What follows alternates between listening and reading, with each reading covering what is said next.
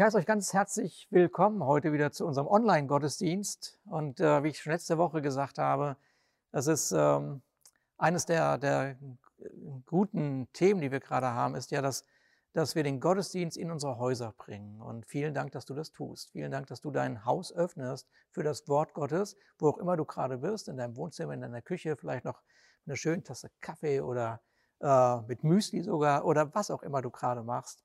Äh, schön, dass du dabei bist. Und ich äh, werde heute ähm, nochmal an meiner letzten Predigt anknüpfen. Da hatte ich die Frage aufgeworfen, ähm, ob das eigentlich der Wille Gottes ist, dass wir zurückkehren zu einer Normalität, die uns so selbstverständlich war, äh, an die wir uns gewöhnt haben, oder ob er möchte, dass wir ein Stück näher der Realität des Himmels oder der Normalität des Himmels rücken.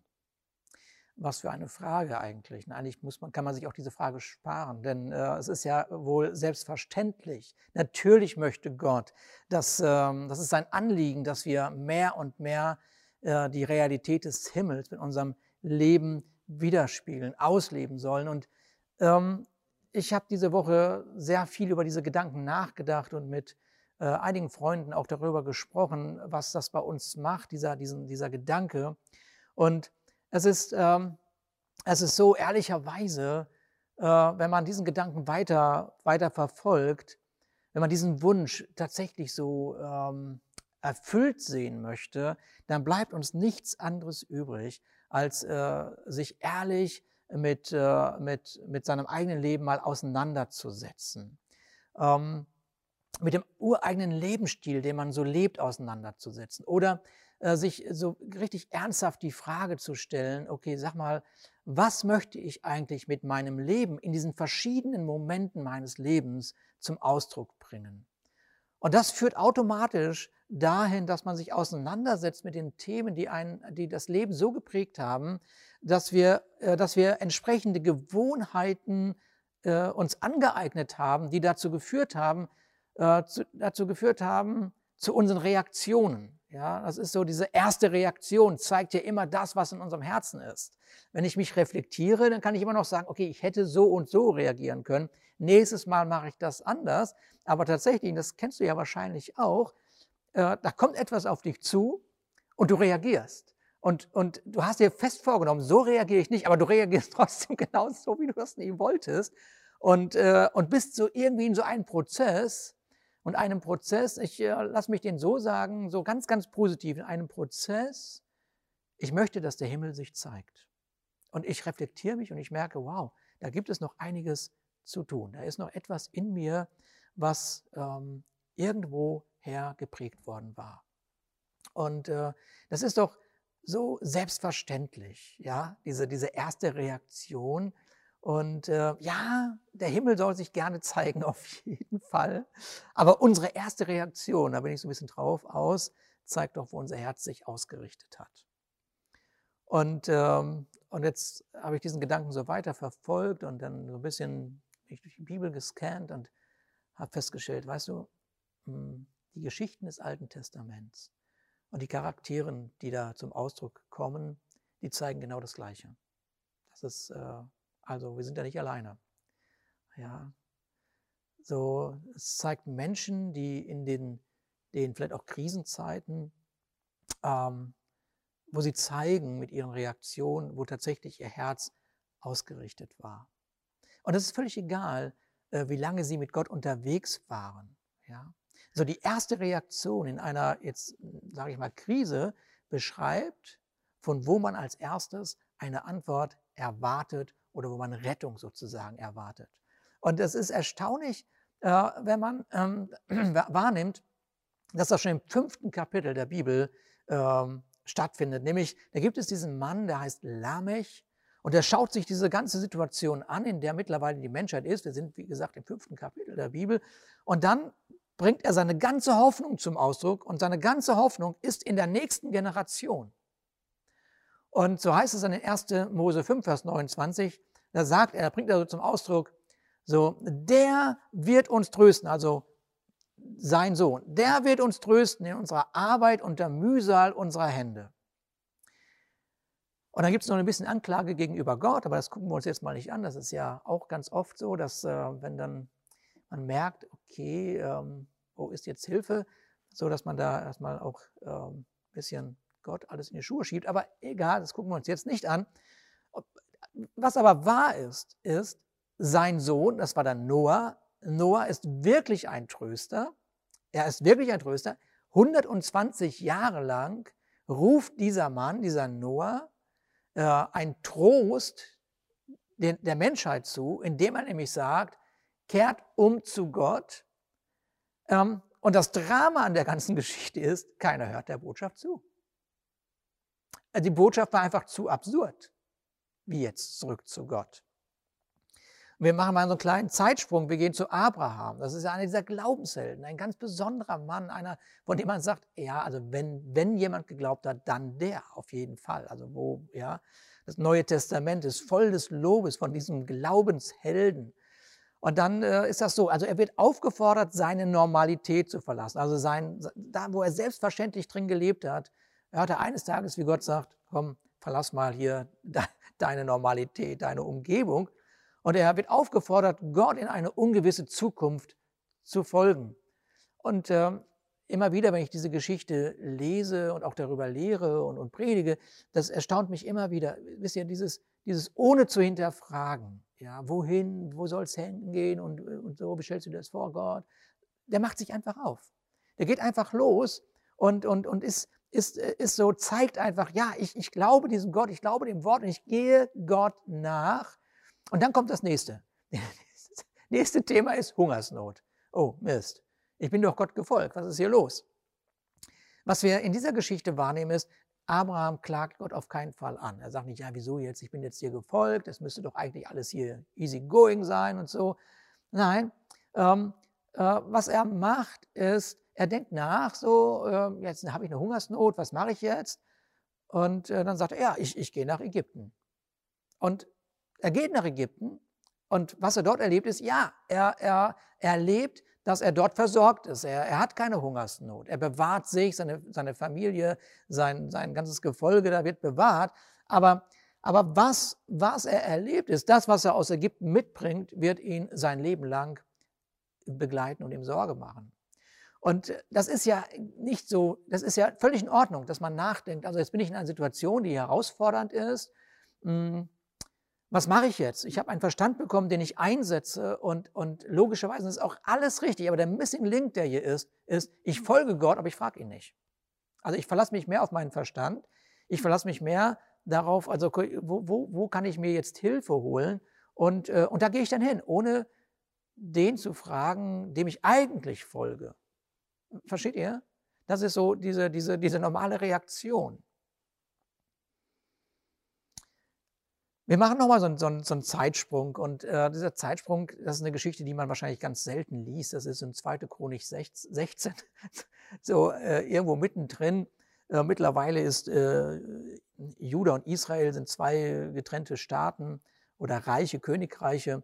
Und, äh, und das Drama ist, der König von Juda und der König von Israel bekriegen sich gegenseitig. Das ist eine Katastrophe an sich schon.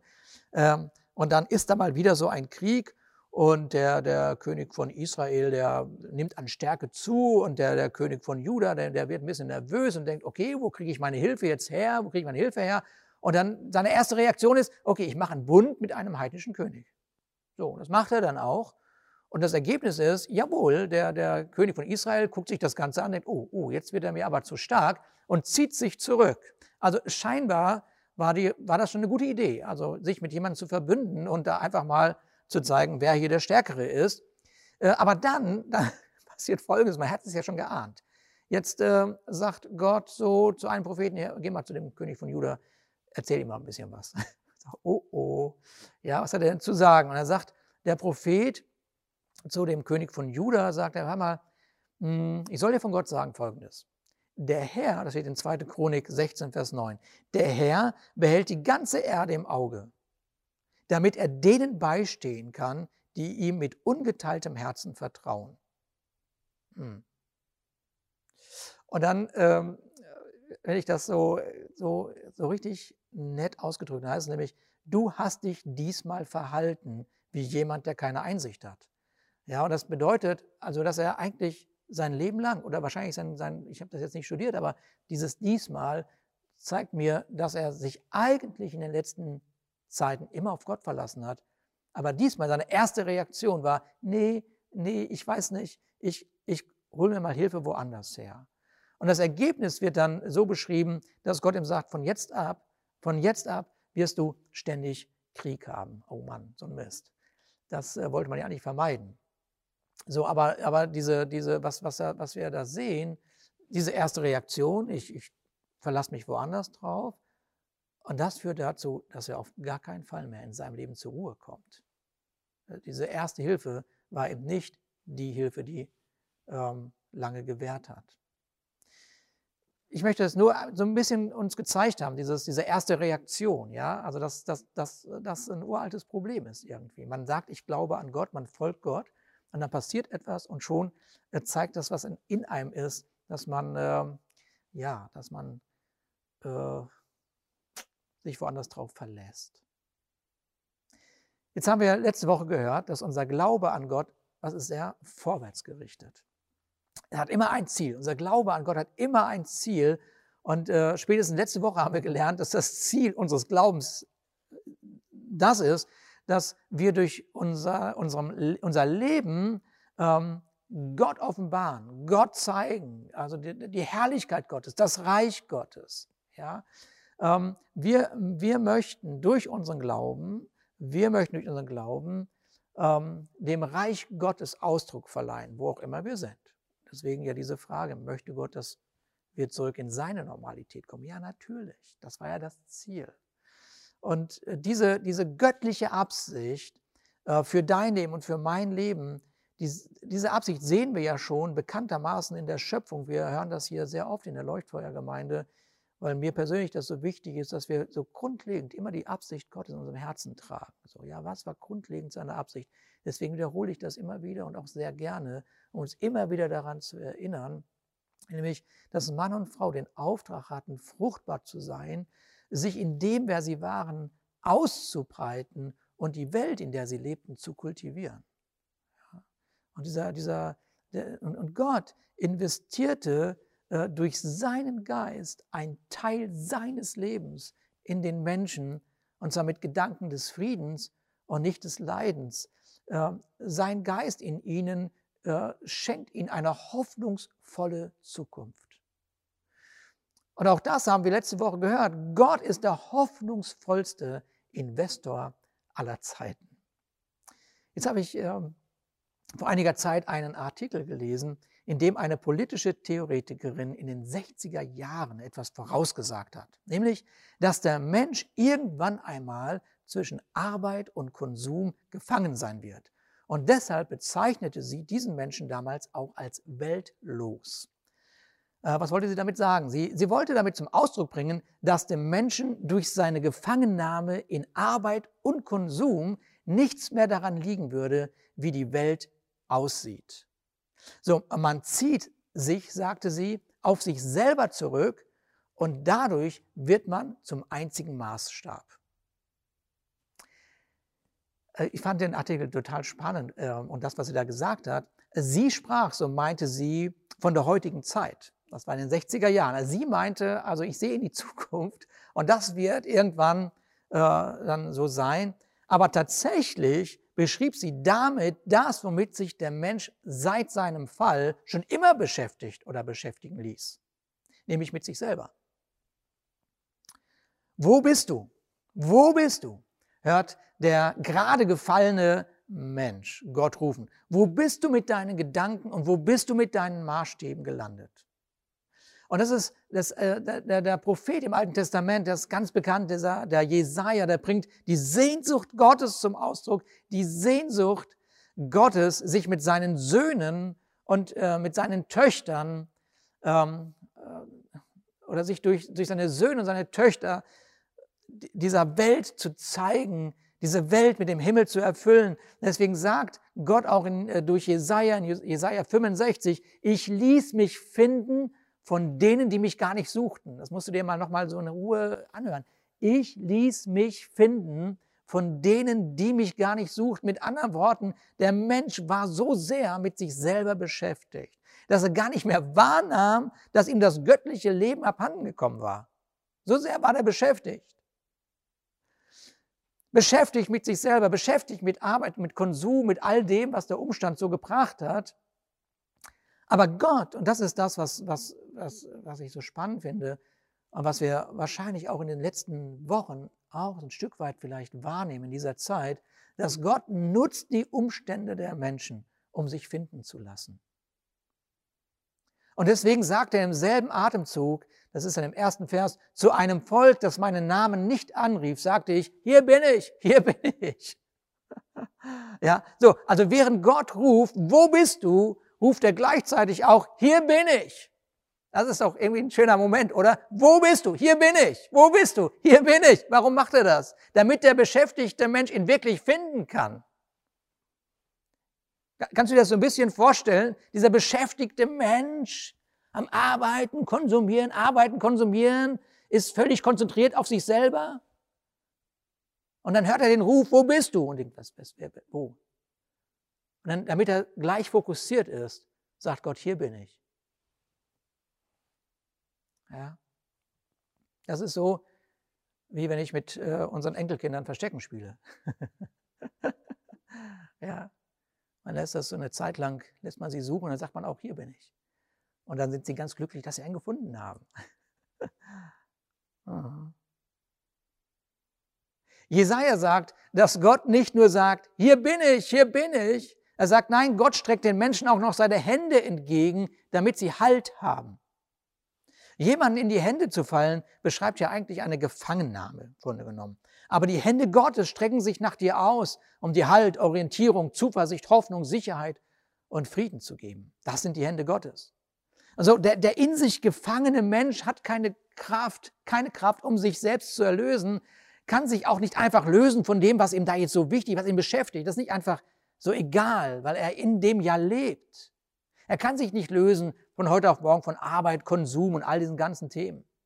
Und wenn man manchmal, manchmal liest man ja so, so Artikel, so äh, ja, in, in, in Zeitschriften, in, in Zeitungen, wo, ähm, wo Menschen gefeiert werden, die, die äh, genau diesen, diesen, diesen, lass mich das mal so sagen, diesen Arbeits- und Konsumwahn entronnen sind. Dann findet man das ganz, ganz großartig und denkt, oh ja, das müsste ich auch mal machen, aussteigen, eine lange Fahrradtour, äh, eine Welttour, äh, ich weiß nicht, den Jakobsweg wandern, äh, alles Mögliche. So, ja, das findet man alles cool.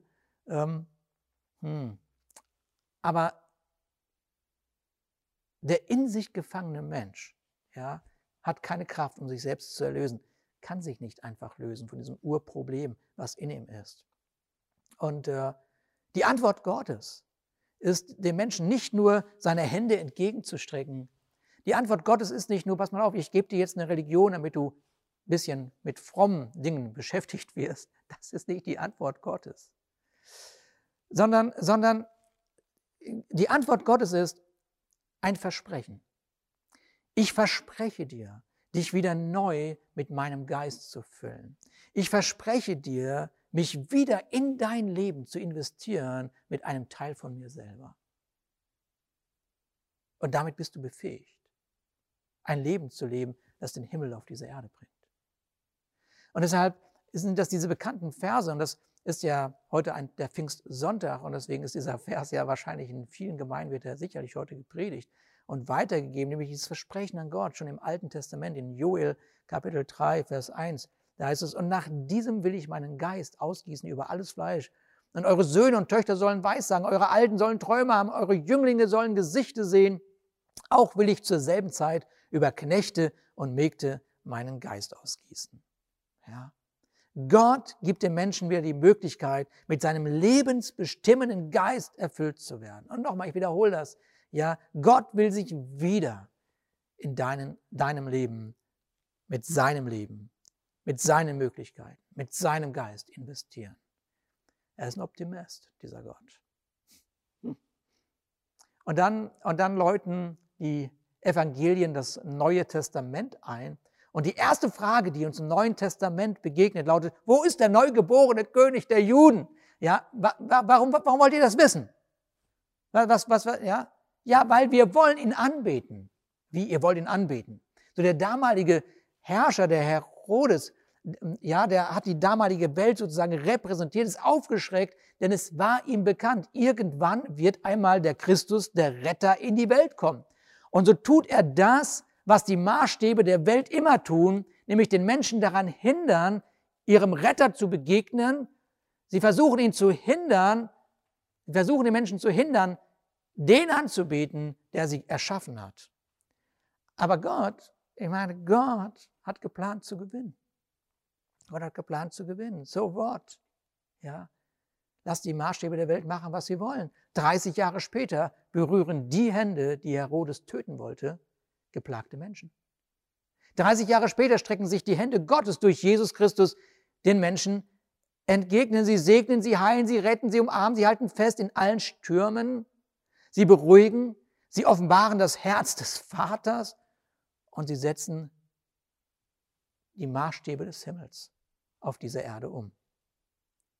Und das war es doch, was Jesaja im Alten Testament gesehen hatte, als er ausrief in Jesaja 43, Vers 18, gedenkt nicht an das Frühere. Gedenkt nicht an das Frühere. Achte nicht auf das Vorherige, denn siehe, ich will ein Neues schaffen. Ich will etwas wirklich Neues schaffen. Jetzt wächst es auf. Erkennst du das denn gar nicht? Und dann gibt es diese Verheißung, ich mache einen Weg in der Wüste und Wasserströme in der Einöde. So, und wenn du also Jesus begegnest, erlebst du etwas völlig Neues, etwas, was du nicht erwartet hast, was nicht in die Maßstäbe dieser Welt passt. Und es kann gut sein, dass es auch nicht in die Maßstäbe von Kirchen und Gemeinden passt. Denn sobald, denn sobald Jesus auftrat, sobald er in Erscheinung trat, änderte sich jede Situation. Nichts war mehr wie vorher. Äh, es war wie so ein Entscheidungsmoment. Niemand konnte irgendwie achtlos an Jesus vorbeigehen, weil er, weil er die Atmosphäre des Himmels, wo auch immer er war, hineinbrachte. Seine erste Reaktion war, ich bringe den Himmel. Seine erste Reaktion, ich, ich offenbare den Vater. Seine erste Reaktion war nicht, oh, ich muss mich mal reflektieren. Seine erste Reaktion war, er, er, wieder, er spiegelte den Vater wieder. Das war in ihm. Er war erfüllt von dem Geist.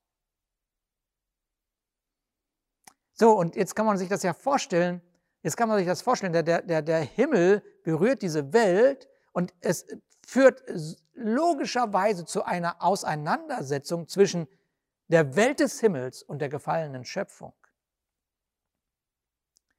Ja. All diese Reaktionen von Abraham, von, von diesem Lamech oder von dem König, äh, da, ich glaube, da heißt, hieß Asa oder so, keine Ahnung, wie er hieß.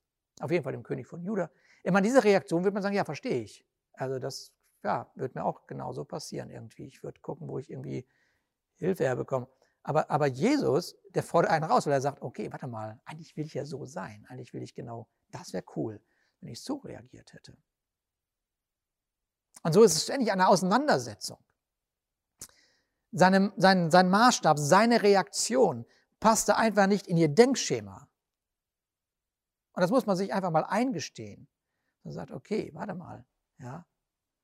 Und wisst ihr, wisst ihr während, während also die Hände Jesu sich entgegenstreckten, während also Gott seine Hände durch Jesus den Menschen äh, entgegenstreckte, ähm, ließen sich diese Hände auch noch durchbohren.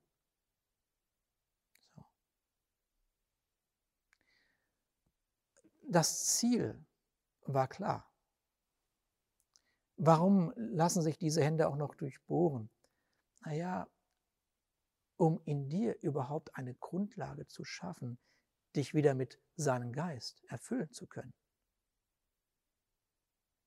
Dich schuldlos vor Gott darzustellen, damit Gott dich sieht und sagt, oh, mir bleibt gar nichts anderes übrig. Ich muss meinen Geist in diesen schuldlosen, besonders vollkommenen Menschen hineinlegen.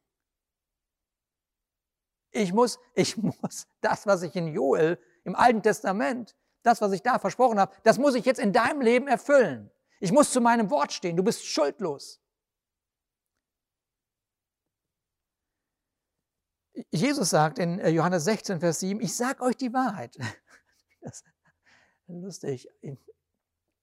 Er ist der Weg, die Wahrheit und das Leben. Sagt er, ich sage euch die Wahrheit. Es steht sogar, aber ich sage euch die Wahrheit. Ja. Ich weiß nicht, vielleicht war Jesus ein bisschen verzweifelt. Ne? Ich sage euch wirklich die Wahrheit. Ja, ich meine es wirklich ernst. Es ist so, wie ich es euch jetzt sage. Genau so wird es sein. Es ist gut für euch, dass ich weggehe. Denn wenn ich nicht weggehe, kommt der Tröster nicht zu euch. Wenn ich aber gehe, werde ich ihn zu euch senden. Und wenn er kommt, wird er Welt, der Welt die Augen auftun über die Sünde und über die Gerechtigkeit und über das Gericht. Und er sagt also, ich werde denen, die nicht nach mir fragen, zeigen, dass sie mit ihrem Leben das Ziel verfehlt haben. Das werde ich tun. Ich werde all denen, die nicht nach mir fragen, zeigen, dass sie mit ihrem Leben das Ziel verfehlt haben. Ich habe Hoffnung für unser Land. Ich habe Hoffnung für jeden Menschen. Gott wird sich in irgendeiner Weise deinem Leben zeigen. Du, du bist vielleicht beschäftigt, du weißt gar nicht mehr wie und wo und was. Und Gott wird den Umstand nutzen, um sich zu zeigen. Du hast nicht nach ihm gefragt und er sagt, hier bin ich. Wo? Hier bin ich. Das, das ist die Verheißung. Der Geist Gottes ist ausgesandt worden auf dieser Welt, um diesen beschäftigten Menschen die Möglichkeit zu geben, Gott zu finden. Hm.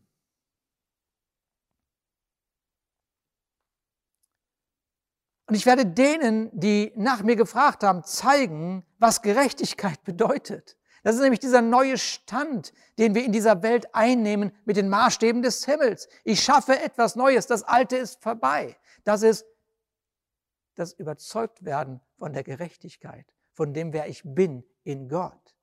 Und dann werde ich allen, die nach mir gefragt haben, zeigen, dass ich, dass ich über den, der die Welt in das bekannte Chaos gestürzt hat, ich werde mit dem in den Gerichtssaal gehen.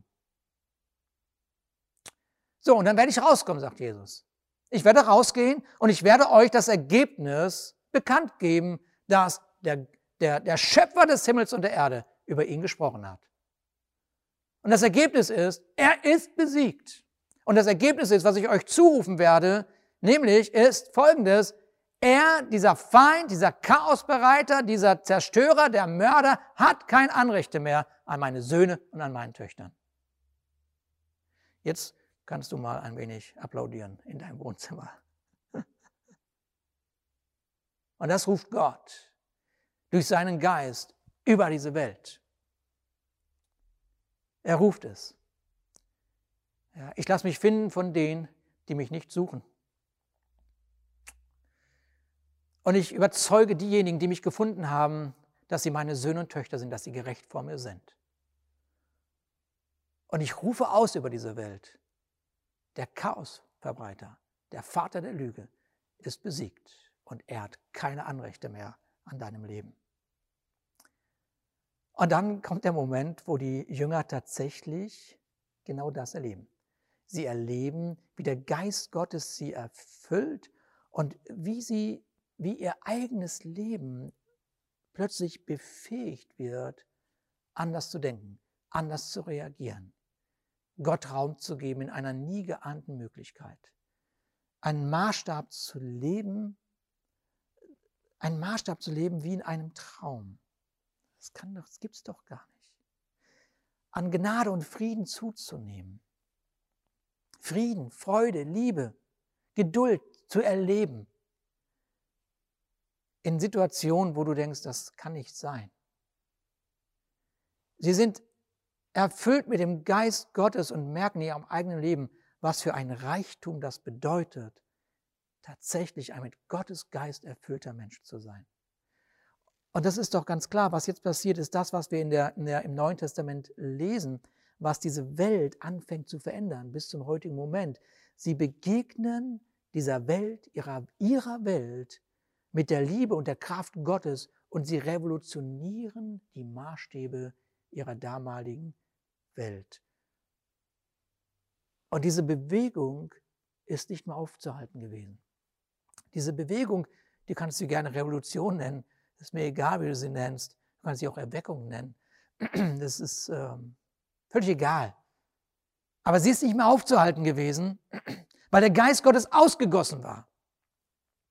Weil Gott seinen Geist nicht mehr von dieser Welt genommen hat, bis heute. Gott sei Dank. Und dass dieser Geist Gottes Menschen ruft und sagt, hier bin ich, hier bin ich, hier bin ich, damit der Mensch reagieren kann, aufhorcht, aufhorcht in seinem, in seinem Wahn an Arbeit und Konsum, aufhorcht in seinem Wahn, sich selber als Maßstab zu setzen.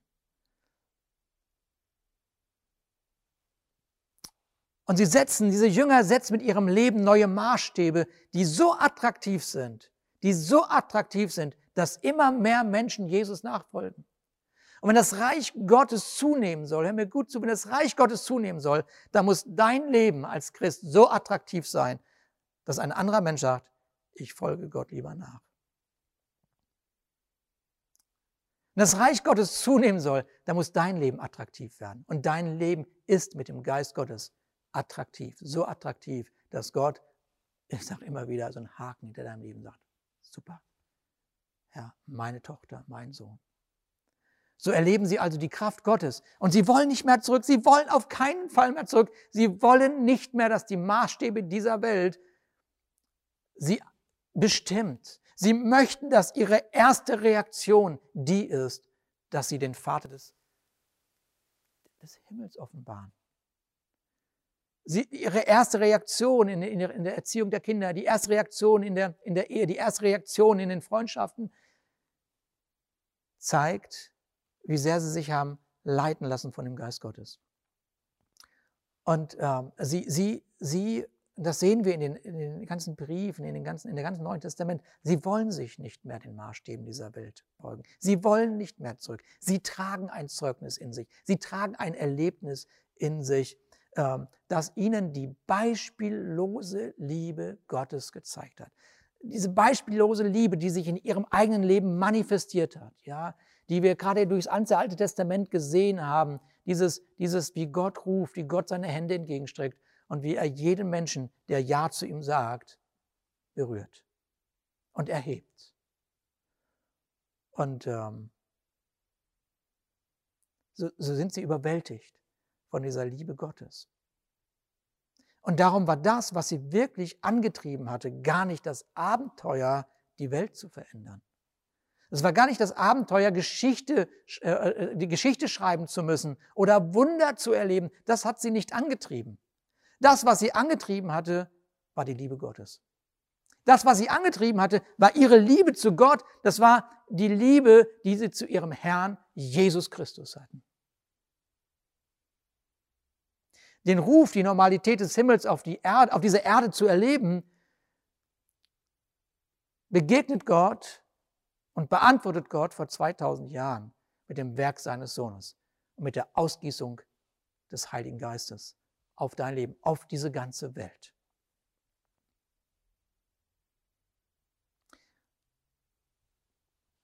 Ich, wir beten als Gemeinde, dass es nicht wie zur Zeit von Noah ist. Dass die Botschaft da ist, dass die, die rufen, da sind, aber eine Nation nicht hört so, so, nochmal möchte ich das wiederholen. Diese ganze Bewegung, die Gott ins Leben gerufen hat, ist nicht aufzuhalten. Aber, aber, aber sie kann in Stocken geraten, sie kann unattraktiv sein, weil dein Leben an Attraktivität verloren hat, hm, weil deine erste Reaktion sich nicht nicht, einfach nicht das widerspiegelt, was Gott auf seinem Herzen hat. So, und jetzt kann man sagen, oh Mann, was muss ich machen? Ich, ich, äh, hm, ich fühle mich gerade jetzt nicht so gut. Nein, leg das mal zur Seite. Ich will das nochmal wiederholen. Hm, der Ruf, die Normalität des Himmels auf dieser Erde zu erleben, beantwortete Gott vor 2000 Jahren mit dem Werk seines Sohnes. Und ich sagte am Anfang der Predigt, dass ähm, äh, es eine ehrliche Auseinandersetzung äh, braucht äh, mit unserem ureigenen Lebensstil. Aber eigentlich, eigentlich fängt alles mit der Frage an, die Jesus Petrus gestellt hat. Hast du mich lieb? Hast du mich lieb?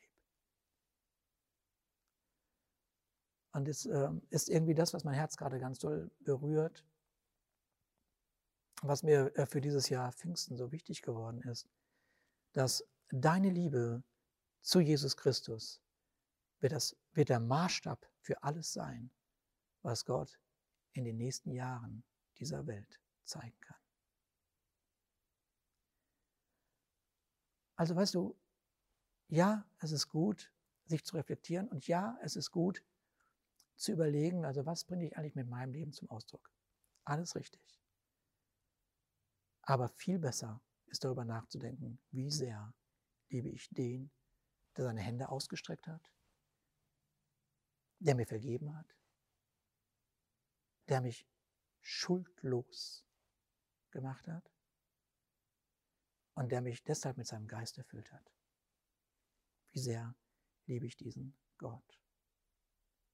Und vielleicht gehst du mit diesen Gedanken einmal in diese kommende Zeit, dass du dir genau das überlegst und, äh, und äh, äh nicht in irgendwelchen welche so schlechtes Gewissen Reaktionen gehst. Ja, weil das ist alles unnötig. Es gibt keine Verdammnis für die, die in Christus Jesus sind. Es gibt eine Korrektur. Und äh, vielleicht muss die Korrektur sein, ah, ich äh, schaue mir das Werk von Jesus an. Ich schaue mir meinen Schöpfer an. Und mein Herz fängt wieder an zu schlagen. Mein Herz fängt an zu schlagen für seine Liebe. Und vielleicht bist du äh, heute äh, hast du diese Predigt gehört, das erste Mal, oder sagst, Mensch, ja, ich habe jetzt wahrgenommen, wie sehr Gott mich liebt und wie sehr er hinter mir her ist, um mich zu erreichen mit seinem Geist. Und äh, möchtest einen Neuanfang mit Gott starten oder überhaupt dein Leben Jesus Christus anvertrauen, dann äh, würde ich äh, dich bitten, einmal folgendes Gebet mir nachzusprechen. Ähm, weißt du nicht, nicht dieses Gebet rettet dich, aber dein Glaube dein Glaube an das Werk von Jesus Christus. Aber mit deinem Gebet bekennst du das, was in deinem Herzen ist. Und das tun wir jetzt einfach mal.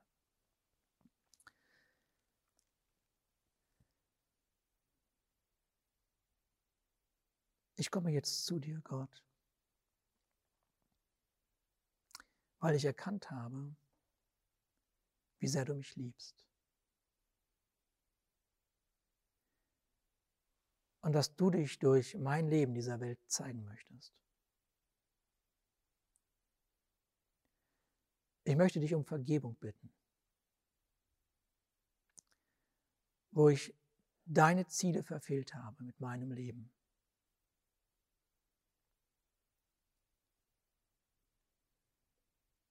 Ich glaube, dass dein Sohn Jesus Christus alle Schuld auf sich geladen hat.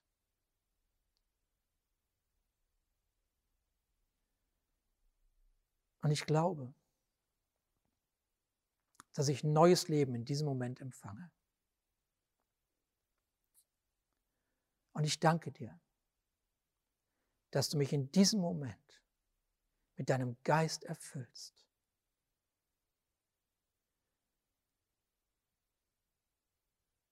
Danke, dass ich dein Sohn oder Tochter sein darf. Amen. Ich wünsche euch eine richtig starke Woche und dass die Normalität des Himmels immer mehr an Realität gewinnt in deinem Leben. Amen.